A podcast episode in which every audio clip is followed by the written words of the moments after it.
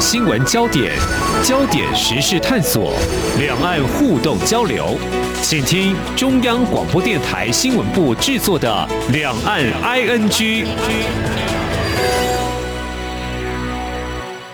大家好，我是宛如。今天是十一月十一号，星期四。我们在礼拜四的节目呢，会每个月有一次的时间，会跟独立评论在天下连线，来谈谈他们在最近有哪一些有意思的文章啊。最近台北天气很冷，对不对？但是看完这两篇文章，会觉得心里暖暖的。到底是哪两篇呢？等一下我们会在一整集的节目跟大家好好的聊一聊。所以，首先我们来介绍今天的受访者，也就是独立评论在天下频道的总监云章。云章你好，好，宛如好，各位听众大家好。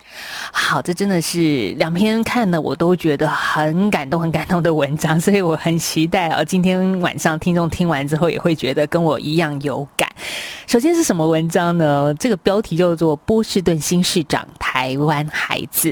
吴米冒号，就吴米说，移民家庭和职业妈妈的身份让我想做好公共服务。好，这是第一篇文章。我们今天节目上半段会专门针对这个吴米，好，这十一月二号刚刚当选波士顿市长的这位新市长来做比较深入的讨论。所以云长姐，这个吴米很年轻哎，只有三十六岁。我看到他当选的那一个晚上，那个讯息发布出来之后，好多人就说：“哇哦，就是有一种台湾或者是我们。”华人社会的一种惊叹跟赞叹，不只是他的年纪，也包含他的家庭啦，也包含他自己对于呃治理一个城市的一个理念嘛。对，其实他的历程的确是蛮传奇的哦，就是他今年很年轻，才三十六岁，那并且其实他这一次打破的这个记录是，呃，因为波士顿在两百年来从来没有过呃女性以及非白人的。女性 没错，这样传统对 有色人种。我们如果说华人社会在美国，其实真的还蛮辛苦，特别是在这个疫情当下这两年，我们也看到很多的新闻是说，华人被歧视啦，然后被甚至暴力对待。好，打断了你，所以这个非白人能够当选波士顿的市长是不容易的嘛？是，这这其实就象征着，呃，也也可以让我们理解，就是非常多的呃。白人也支持他，当然他的这个历程、这个过程，他前面其实也做过议员，然后也做过议长，所以应该是说他非常年轻就参政治。先说一下他的背景哦，他的父母都是来自台湾，那可是他自己是在芝加哥出生的。一开始很多人就会说，诶，他其实跟台湾没有什么关系，因为他是在美国出生，他是美国人。那这样说其实也没错，可是实际上他自己说过好几次他跟台湾的连结，所以呃说他是台湾的女儿，其实也并不为过。那只是说你可以说她的整个呃成长的过程当中的确是很美式的，但是她非常呃聪明的，应该融合了这个台湾跟美国的文化，然后让自己可以在整。整个从政的路上，还有包括他自己求学的路上，其实都得到了非常好的成绩。对，这个华人就是就是台湾人哈，第二代的我们在美国的成长，当然马上刻板印象就是说啊，你一定成绩很好。然后当然吴米也是，他念了哈佛大学，这一路平顺，看起来就是一个在呃学习表现上很优异的小孩。可是我看到这篇文章也才知道说，其实他的这个家庭环境不是我们想象中的呃含金汤匙出身。他的父母移民到美国去，其实还蛮辛苦的，还甚至要拿救济金过日子的。是，就是他自己的呃自己的说法是他呃父母亲是来自台湾的移民，而且刚到呃美国的时候，其实他们不太会讲，母亲甚至不会讲英文，所以呃他们生活那样子的一个区里面，父母其实工作都很辛苦，所以他就说他小的时候常常需要替父母做翻译。对对对。然后他是在郊区长大，家庭的经济状况不是太好，因为主要是只有父亲一个人工作，那所以他们其实常常也需要呃拿一些社会救济金，然后在这样子的情况下过日子。他后来在大学的时候，他父母离异，而且那时候他母亲呃，因为后来是因为思思觉失调症的关系，所以就是没有办法照顾自己，所以他后来甚至得搬回家去照顾妈妈跟他的妹妹。所以其实是因为照顾家人的这个转捩点，然后让他呃看起来本来是一帆风顺的这个前途，然后突然之间又好像又被打到了另外一个地方。那他也因为这样开始大量的接触到他可能需要去寻找一些社会资源，呃一些嗯救济相关的服务的时候，他就发现说，哎，我们的政府好像提供了很多的社会资源、社会安全网，可是实际上真正需要的人并拿不到它，或者是你中间有非常多的困难。那这件事情让他后来，这其实是让他开始意识到说，他除了照顾家人，其实也有很多人跟他有一样的状况。那他是不是需要做点什么？后来他是呃，为了要就近照顾家人，他就回到芝加哥去开了一家小茶馆，就是他想说做一个小生意，然后一方面可以照顾母亲。可是后来也发现，就是在那个整个申请经营的过程当中，他又发现这个中小企业主在各种检查许可还有这个部分，其实让他觉得哇，这个官僚体系让他好好痛苦，然后小企业主的生存很困难，所以其实他很有。很，任性哦，他后来就觉得说，好，那我要了解这个社会体系到底是怎么怎么运作的。那他因为这样而进入了哈佛法学院，是辛苦、是坎坷，甚至挫折的。但是他并没有因为这样被打倒，他甚至说面对这样子的一个官僚体制，最后改变了他这个转捩点，这个去参选，成为先 先从地方民意代表开始做起啊。哎，我觉得在文章里面有一段话很让我印象深刻，他谈到说他服务公。公共服务的初衷是什么？他说呢，说正确的话，维持政治正确的公共项目是不够的，要尽可能的消除语言和文化的障碍，和需要帮助的人民真正连接在一起。哇，我觉得如果不是这样子的一个亲身经历，你怎么知道永远是这个同温层？政府跟人民的 gap 这个差异是存在的。其实官僚体系向来，其实在我我认为在任何国家都是哦，就是说官僚体系它常被批评它不接地气。那的确，很多需要的人民他不见得可以得到。那这里面绝对是跟设计的思维，就是在设计这个公共服务的思维是谁设计的，谁提供服务，然后谁在使用。设计者他一定不是使用者，就是这里面还是有阶阶级的问题需要被看见。那所以我觉得吴米的优势是在于这里，就是说他出生于这样一个嗯。比较辛苦的阶层，这样子的家庭，可是他靠着他自己的努力，这这也是美国梦的一环哦，就是他应该也是得到了很多的奖学金的资助，所以他进到了很好的学校，然后他理解了说，哎，在这样子的社会里，呃，主流的机制是怎么运作的？那像我们这样子的人，如果要呃得到这些资源，我们中间中间到底那个落差在哪里？那他亲身经历了这一切，所以。他的从政事实上是非常有说服力的，而且我相信他的故事是很多人愿意投投票支持他的原因。当然，他也展现出了他的才干，然后他不断的去说自己的故事。这件这件事情，我认为呃是蛮动人的，就是说他把家庭的故事说出来，那他其实引起了很多人的共鸣。他从很小的时候他就明白哦，就是说他和他的家人和许多人在美国的社会中是如何的被忽视、不被听见，然后。他觉得他们是孤独、是无形、是无能为力的。呃，你也可以想象，这这种，因为他们就等于是只有一家人到美国，所以他们在美国某种程度上，你可以说他是无依无靠的。就是当父母的婚姻破裂，那他跟妹妹两个人，其实的确真的就是，呃，呈现一种好像孤儿的状态了，因为父母亲已经无力支持他们，那怎么样活下来？然后。他可能也可以把自己这样子的经历去投射到其他的，像是无家者，像是其他的呃更辛苦的阶层，他们是不是在就算在自己的国家，也仍然觉得自己是一个就是外来者，然后是一个不被看见的人？如果我们知道这个政策跟民间的落差是存在的，就是需要有一个在中间的桥梁，能够缩短这样的落差，而不是我们知道或忽视这样子的落差。那吴敏他就是那个积极的那个元素，他就在里面不断的搅动。所以我在在里面除了他的原生家庭的故事之外，也看到他从政之后当民意代表之后，在市政厅，他经常带着两个儿子一起上班。哇，这就又 又让人觉得说，嗯，很。不一样哎，因为当了母亲，你有太多的包袱跟责任存在，甚至可能就会有人说啊，那你干脆回家照顾小孩吧。不，他是是直接把孩子带着去上班，很非典型的职业妈妈，但是也看到了。不一样的他。对，呃，其实我觉得这几年我们在欧美的蛮多女性政治人物身上看到了这样子的特质，就是他们很刻意，就很多人会说：“拜托，如果连他这样的人都没办法请保姆，那我们其他人该怎么办？” 对，就说很多人就会觉得，哎，这是不是在作秀还是怎么样？那实际上我自己在看，我会觉得这反而是呃这一代的年轻的女性的一种勇敢，就是说他们不会觉得要展现出自己很专业、很精英，然后所以他就是全心的投入工作，而不在乎。家庭或者是他的家人是隐形的，那像他会把自己的儿子两个带着一起去上班。不过你看这个叙述里面，他就是说哦，他都是要搭地铁，然后带双人婴儿车上车。那你可以想象那个是很辛苦的，对。可是其实他是要把他们也带到那个市政厅的托儿中心，就那个地方可能有现场服务，呃，就是有有托儿服务，所以这也许算是某种程度的进步。但是美国是没有。呃，带带薪的育婴假的 这件事情其实是蛮蛮可怕的。就是说，呃，我们知道欧洲很多国家，它甚至是给你一年两年的这个育婴假，然后八成的薪水。那台湾是有，我们大概是有八周左右。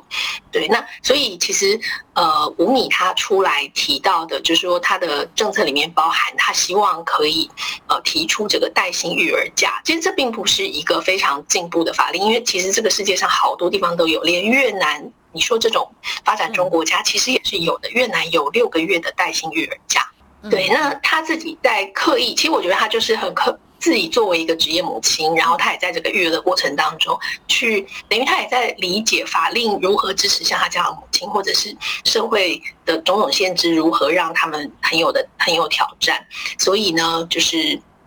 其实吴米的这个政策里面，就是它包含他提的，不是只有呃，就是自己生的小孩可以有这个呃带薪的育儿假，他也甚至就是在谈说，我们在这个同性伴侣，他可以在孩子出生或收养之后，他可不可以有？那他就说，他其实选择把育儿跟公共服务融合在一起，就是他带着小孩去上班这件事情，让他更更好的去思索，我要怎么样成为一个更有自信的母亲，和一个更好的立法者。我看了好多次他的影片，谈到他用呃多种语言强调了一句话，好，中文他说这些都可以成为现实，哇，就是你你会觉得说，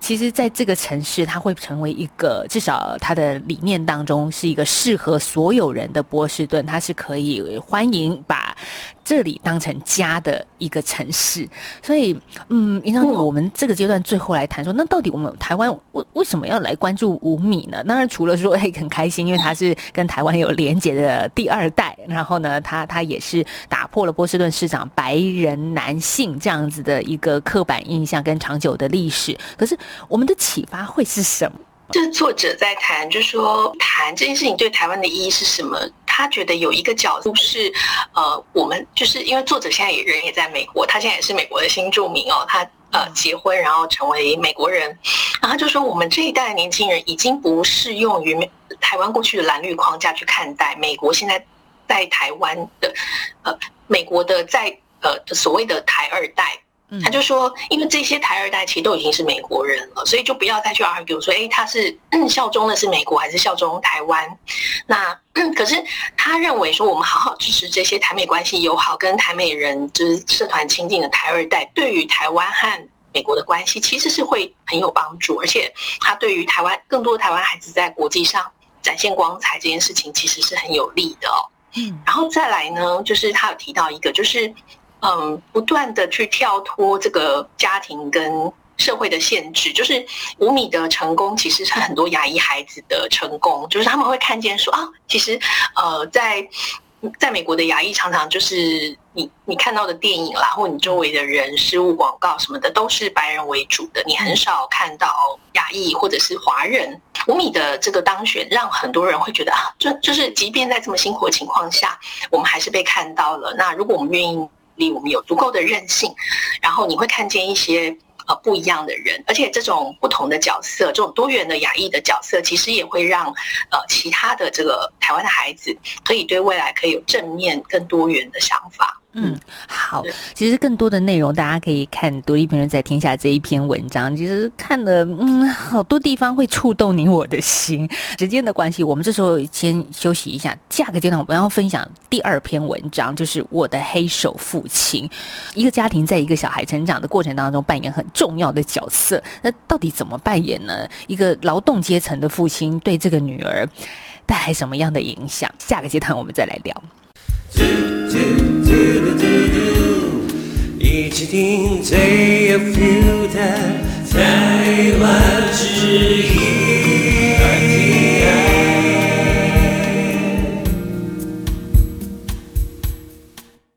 到今天的两岸 ING 节目，我是宛如。这期节目我们来分享的是独立评论在天下的两篇文章。好，第二篇我们要继续请读评的总监云章来跟我们来谈了。而这一篇文章，我想云章自己读起来啊，应该更有感受，更有不同的感觉。好，标题我先念一下，等一下大家要搜寻，可以一边听一边搜寻。就是标题叫做《我的黑手父亲：女儿写给做工爸爸的深情》。告白，这是一本书哎啊！我看到这一本书，好，我我也把书名跟大家分享一下。它书名叫做《我的黑手父亲：冒号港都拖车师傅的工作与生命》，出版日期就正好是在此刻，哈，就是今年的十一月份。那我去查了一下作者谢嘉欣以及他的这本书，还看到了，其实他就是一个以在清华大学社会学研究所的硕士论文所改写的一本书，虽然大家会觉得。硕士论文很生硬，可是改写出来你会觉得富有情感。好，云章姐，接下来把时间交给你了。我的黑手父亲 是呃，我一开始收到这一篇呃书斋，就是因为出版社都会寄那个书借给我们，然后我就说，哎，我们来看一下这个题目，因为我对这个题材是很感兴趣的。因为我的父亲也是一个所谓的黑手，我不过我们家做的跟他们家做的不太一样，就是黑手有很多种不同的职业。然后我在我就因为这样子的好奇，我就开始读了。这篇文章，他在讲他父亲是一个呃拖板拖板车的这个修理的师傅，然后中间的很多故事。虽然我们的呃家庭背景不同，但然后我们家在北部，他们家在南部。可是很有趣的是，它里面就是一一样都会提到，就说小的时候爸爸就会说。爸爸妈妈都会说，你要好好念书，那不然长大之后就要去做工，这样子就会跟我一样做工。嗯、然后他就会，但是我觉得，然后我要先说，这不是只有黑手父亲会讲的，我父母也会说。虽然我们不是这样子劳动阶层，但是他们就说啊，你 你如果不读书，以后就变成那个那个那个好，那个大家自己家，就是我们就不要污名化了。但是你就会觉得，哎呀，怎怎么这么多父母都会这样子恐吓小孩？好，但是呢，你们被恐吓其实更有更深层的感觉。是是，就是呃，这这个作者很有意思的是，他就是讲他自己说，哦，父母常说不好好念书，将来就做工人。然后啊，父亲回到家，就他他里面写的很细致，就包括说他们家有一台洗衣机，专门洗他爸爸的衣服，因为很很很多重油，所以若跟一般洗衣机洗，可能会就是把家人其他衣服弄脏，所以他必须要单独，然后入门之前要先脱掉。可是他也讲到说，他的父母亲为了想要让他呃可以有好的这个位。来，所以他们其实从小让就让他学钢琴，然后也提供了他很多中产阶级家庭小孩才有的这些资源。而且实际上，其实老实说，做工的人赚的还蛮多的。就是他就说，对他后来才发现说，哎，其实他们家也并不并并不穷，只是说那个阶级的标签就在那里，就会觉得啊，做工就好像是比较低一级，那坐办公室呢就比较高级。那我我觉得我父母。呃，从小到没有给过我们这样子的概念，他们会觉得说，哎，这样的工作很辛苦。比如说从小呢，我们自我们是自己做生意，所以就是自己开店，那等于父亲、父亲、母亲就是老板、老板娘，所以我们小孩子就要做很多打下手的工作，要接电话，要接待客人啊，要做很多很多事情。我小的时候也会觉得说，啊，做这些事情真的好无聊，我真的很想要逃跑。嗯，可是呃，在但是在成长的过程当中，当然你也会不断的去意识到说，哎，父父母亲的这个工作，呃，他跟别人家可能上班的工作，父母别人的父母的上班的工作是不大一样，家庭的这个背景不同。但是，呃，做工这件事情真的，呃，就他他在被污名化，到底是怎么回事？就是家长的恐惧是孩子们会继续从事跟自己一样的工作是不好的吗？可是他们明明都把工作做得这么的好。然后这个也是作者在这篇文章里面，他试图去去谈的东西，就说，哎，他呃。其实他对于时间的分配、金钱的使用和未来的规划，其实都是很有想法的。那这个其实也是在他的家庭里面慢慢被就是教养出来的，所以也并不是说他也就是后来就觉得说自己的这个工人阶级家庭也没有真的那么的不好。那为什么呢？为什么总是被贴上污名的？他里面有提到一个例子，就是说他后来学了社会学之后，他就常常喜欢用自己家人的这个工人阶级家庭来举例。然后他想要，就是有点想要为父亲平反的这种感觉哦。他就说有一次呢，他们的戏馆在清大的戏馆要整修，然后呢，公告就写着说，呃，因为近期施工工人频繁出入，请女学生注意自身安全。然后他就说，就他们就觉得，哎，为什么要特别这样讲？然后就觉得好像这在暗示着什么，就是工人很危险嘛，所以女学生要小心安全嘛。然后就是。是觉得是一种嗯，对，这种就是没有没有一种明示，可是他其实就是很摆明的一种歧视。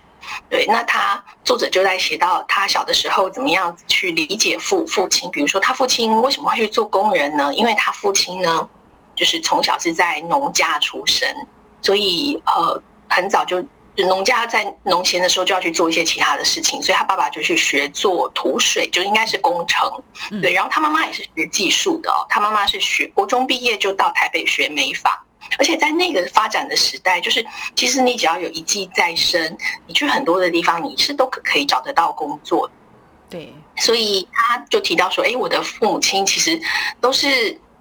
呃，都是工人，然后甚至他妈妈呢，小的时候就是月其实月收入不低，可是妈妈小时候总会跟他说啊，认真读书不读书，长大以后就跟我一样嫁人做女工。可是就是很奇妙啊！就是第一个，我们在现在的角度来看，当时当然，嗯，他们也希望孩子能够呃阶级翻转嘛，就是向上流动的机会。可是他们也不一定是下啊，就是从收入来看，你看工人也赚的不少，因为他们也是靠自己的专业。可是那个。名词就是“工人”这两个字，就给大家产生好多的一种对对啊。这你看，在台湾，到到底工人阶级的孩子，这这是一个什么样的无法翻转的污名吗？对，就是其实这几年，嗯。政府的确是有在开始想要提倡哦，就是说技职的这个一技之长，因为其实台湾在这十多年来的整个技职教育体系的一些改变啊，造成了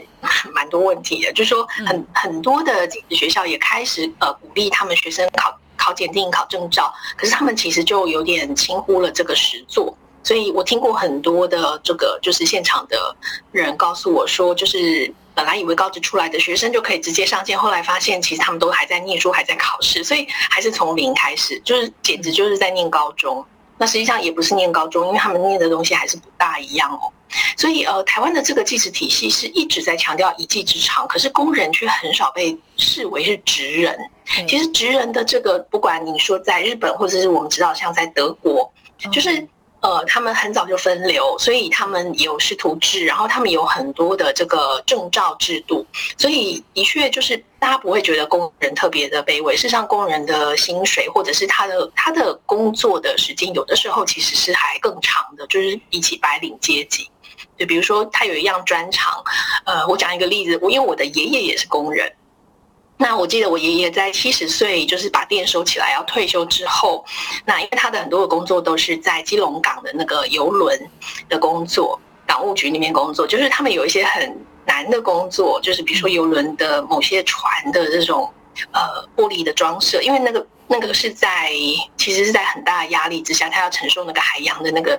那个压力，所以他们必须要有很精准的这个装装配的技术，所以他们就还会来拜托我爷爷，就说那个老师傅，我知道你退休了，可不可以再拜托你？但是这个这个真的没有办法找到别人做，或者是像在港边的那个桥式机，它是专门吊那个货柜的那种大的机械，那上面其实也会需要装设玻璃。可是呢，很少工人愿意接这样的工作，因为他要爬得非常非常的高，那个那个都是大概在十楼左右的。可是只有那一台机器哦，所以你一个人要爬到那么高的地方去做这个工程。那因为我爸他没有惧高症，而且他其实对这样子的工作他是做得很好的，所以我父亲也是在退休之后。就是还常时不时就是会呃有这样子的工作来特殊性特别困难工作来拜托他，然后我都会拜托他说：“拜托你都已经七十几岁，你可以不要再 做这么危险的工作吗？”可是对他来说，他或者是对呃当时七十几岁的我爷爷来说，他们他们被找去。做这个他们年轻的时候做的很好的工作的时候，他们其实是很骄傲的。那我自己在看职人，就是比如说没有人觉得他们是职人，大家只会说啊，他是老塞，他是师傅，那老师傅所以很厉害。这种这特别困难的只能找他。他们心中的那个骄傲，我觉得是他们在专业上的一种被肯认。可是，在社会阶级上，他还是会说啊，我就是一个工人。我有时候就会觉得说，哎，明明你在专业上是。很觉得自己很骄傲，而且这真的是一辈子都带着走的能力哦。就是我比起我自己观看很多可能中产阶级或白领阶级，他在离开了公司之后，他在退休之后，其实他的能力就无用之地了，因为那个舞台是别人给你的，嗯，所以你退休之后，其实反而就是你没有一个呃空间，你没有一个舞台，那你其实就是就回到了跟普通人是一样，或者是甚至你的专业是在日常生活上是毫无用处的。我自己会觉得说，这种万般皆下品，唯有读书高，它当然还是一个 miss。可是，对于这个社会，对于气质培养出来的人才，的确是没有呃给予同等的尊敬，然后大家就会，比如说呃。我的工作可能是白领的工作，我弟弟是工程师，那我妹妹是一个设计师，那我父母就会觉得啊，把我们三个人都栽培到这个念到大学毕业、研究所毕业，然后可以找到一份不错的工作，那是他们就是作为工人阶级一个流，就是让下一代流动一个很好的这个做法。可是同样的，在我的家族里，因为我家族里很多人都是从事这样的行业，我们可以说是一个就是工人阶级的家族。可是我们这个家族，因为就扩散出去，大家都有自己的，在不同的地方都开店，所以呃，里面有一个有趣的是，我的姑姑她其实后来，然后他们做的很好，所以我姑姑后来逆向收购她的上游，结果我姑姑变成一个女企业家。哇！对，然后呢，我姑姑的小孩，他他曾经试图想要把小孩送出国去念书，就是培养就是下一代的领导者。可是因为这两个小孩都没有很喜欢念书，所以我的表弟，我记得非常有趣，是我的表弟去到美国之后，然后上语言学校，可是他下课都跑去，他就偷偷跑去打工，他就跑去美国的那个汽车的那个玻璃店打工，去学他们的。呃，机械式就是比较自动化的这个玻璃纸的裁切跟呃装配。那因为他在台湾本来就有经验了，在家里都会帮忙嘛，所以他去到美国之后就，就他的速度是那个美国工人的五六倍。然后那个老板就非常喜欢他，就：“哦，这是你看这个人太棒，英文讲的不是很好，但是非常会做。”嗯，然后我的。表弟也把那一套东西学了，然后后来甚至代理那个机器回台湾。那我们大家就在开玩笑说，就最不会念书，现在最赚最多钱，而且 他接下来就是也开始做公司管理，然后做很多很多的事情。就是我们后来就在想，我自己也觉得这很有趣。就是我那时候就跟我这表弟说，哇。这个没有想到，就现在其实是我觉得是你是，就是你真的是继承家业，就是他就说啊，因为小时候大家都说不读书就要做工，所以我现在就只好做工。但是但是我们就开玩笑说，但你这个做工是最让我们羡慕的做工。所以银昭姐，你还是去读书啦，就是你还是 没有继承家业，叉叉。我没有，对对，我没有，就是有一点后悔这样。黑手对这个社会超有贡献的。其实我在读的时候就也很有这样子的啊感觉，就是说，对我们自己在这样的家庭长大，你都知道你的父母就是踏踏实实的、很稳、很稳当的在做这样的工作，而且他们也可以在呃，比如说作者有提到他父亲其实很喜欢音乐，然后他会弹吉他，就是他在闲暇的时候，其实他也有他自己的英文的兴趣。那我父亲也是，就我从小，我父亲会带我去。故宫，然后后来我们家境就是稍微稳定之后，其实他也收藏了很多古董啊、书啊、画。那那个是他另外的兴趣。就我小时候常常是看着父亲在下工之后，呃，把手洗干净，然后呢，他就坐到他的书房去开始书。很多样性、很很有趣、很丰富的这些女儿们都站出来帮曾经的黑手父亲说话了。是是，所以我自己看的时候是蛮感动，就是说觉得哦，就是对，你看有不同的女儿，然后女儿今天她在清大或者她在台大，就是这些女人都是有可以可以勇敢的出来说，哎，其实我的父母是黑手，可是他们做的事情真的对社会很有贡献哦。我觉得透过这样子的书写，这样子的这种让大家看见，他会鼓励更多的，嗯，一一方面是鼓励像这样家庭的孩子出来，其实还不需要自卑，嗯，那一方面是让这个产业更被。